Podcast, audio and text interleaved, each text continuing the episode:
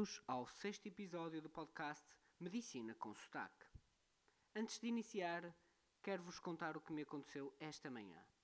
Estava no INEM do Porto a dar formação aos médicos futuros emergencistas.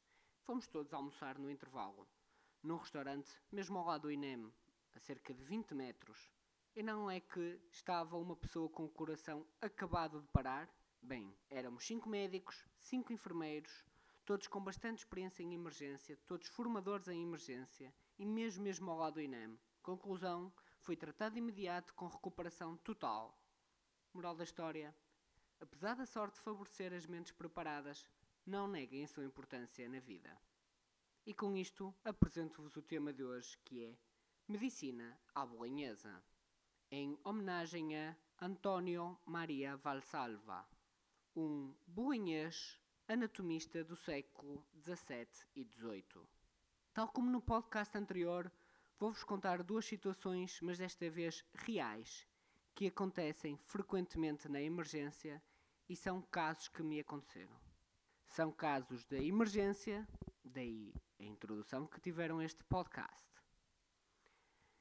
Então, estava eu ao trabalho e fui chamado para um homem de 70 anos que estaria inconsciente em sua casa.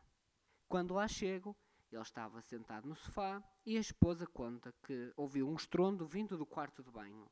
E quando lá foi, encontrou o marido caído no chão, inconsciente, mas acordou logo de seguida. Ou seja, desmaiou. Quando questionado, o doente disse que estava a defecar, ou seja, a fazer cocó, e desmaiou. E assim foi o nosso primeiro caso. O segundo caso é de uma mulher de 40 anos que estava em casa e sentiu o coração a bater muito. Diz ela que era como se tivesse um comboio no peito. Tum tum, tum tum, tum tum, tum tum, tum. Quando cheguei à casa dela, fiz um exame ao coração, que chamado eletrocardiograma, que serve para ver como está a bater o coração, e depois dei uma seringa à doente, uma seringa fechada, e disse para ela encher o peito de ar e soprar com o máximo de força contra o buraquinho fechado da seringa durante 10 segundos. A doente assim fez e 10 segundos depois parou de soprar e cerca de um minuto eu perguntei como estava.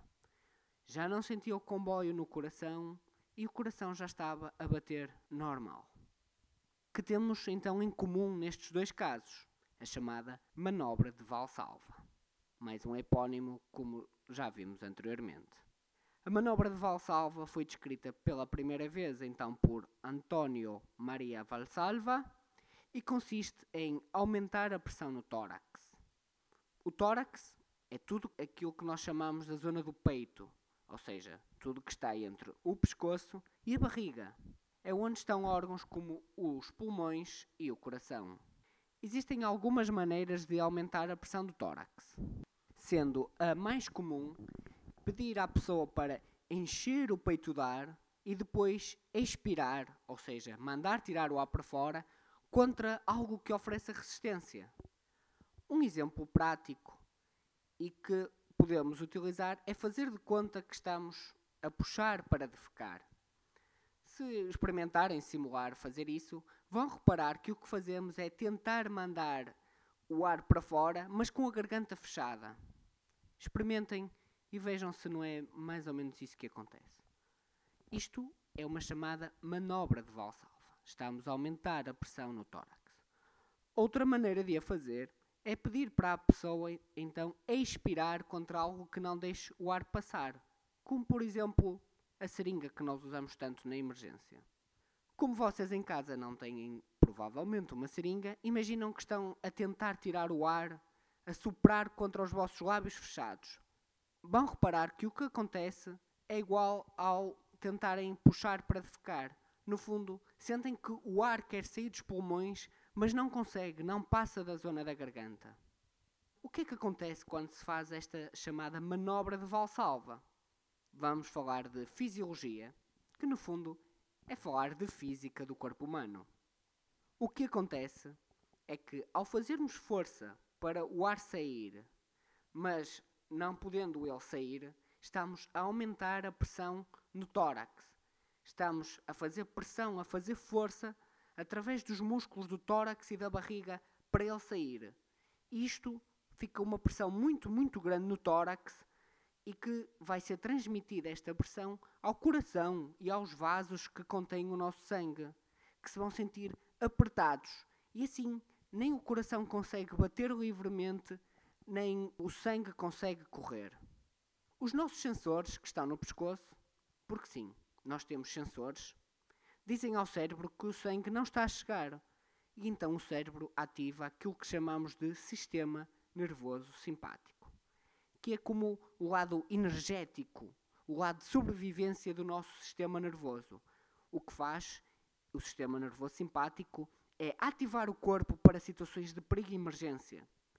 Então, o sistema nervoso simpático vai mandar o coração bater rápido e pedir para ir mais sangue para a zona tórax, numa tentativa de compensar a falta de sangue que foi detectada pelos nossos sensores.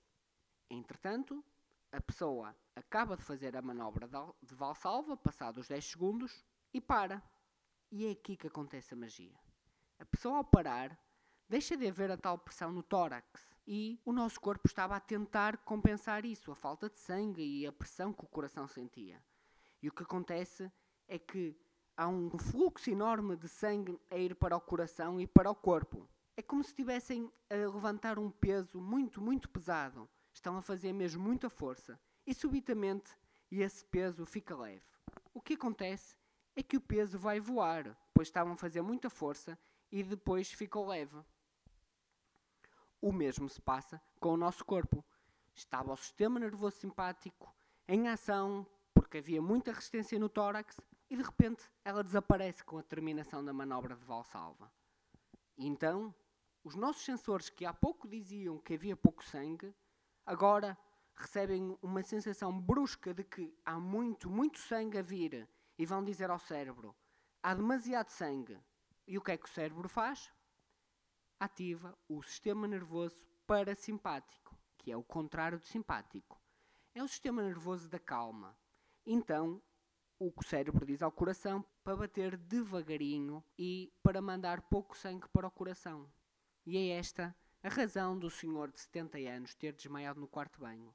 Ele estava a puxar para fazer as suas necessidades e na realidade estava a fazer uma manobra de valsalva, como todos nós fazemos. Quando ele parou de puxar, aconteceu o que expliquei agora. O coração passou a bater devagar e com pouco sangue.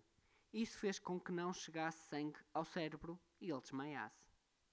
Isto acontece em todos nós quando estamos a defecar. Mas os idosos, por norma, são mais sensíveis, mais frágeis e por isso têm mais tendência a desmaiar nestas situações, apesar de poder acontecer em qualquer um de nós. Compreendido? E agora o caso da senhora que tinha o comboio no coração. O comboio que ela sentia no coração é o que chama de palpitações, que vem do latim palpito, que significa pulsar. Ou seja, o coração dela estava a bater muito, muito rápido. Na altura, quando eu medi, batia a 220 vezes por minuto, quando o normal é estar entre 60 a 100. Ou seja, estava mais de duas vezes mais rápido que o que seria o máximo do normal. E então, ao pedi-la para soprar contra uma seringa, estamos a fazer com que ela realize uma manobra de valsalva. E quando ela para de, soprar, já vimos que o coração vai bater devagar. E foi isso que aconteceu. O coração bateu devagar e fez como que um reset e voltou ao seu normal. Simples, não é? E agora deixo-vos uma questão para pensarem. Claro que não é suposto saberem a resposta, pelo menos sem pesquisar, mas o, o objetivo é criar-vos um interesse no, no episódio da amanhã. Como faremos isto, esta manobra de valsalva ou equivalente, em pequenos sapiens, ou seja, em bebés? Eles não vão conseguir superar contra uma seringa. Se querem saber a resposta, não percam o podcast número 7 já amanhã. Espero ver-vos amanhã neste mesmo local no nosso podcast Medicina com Sotaque.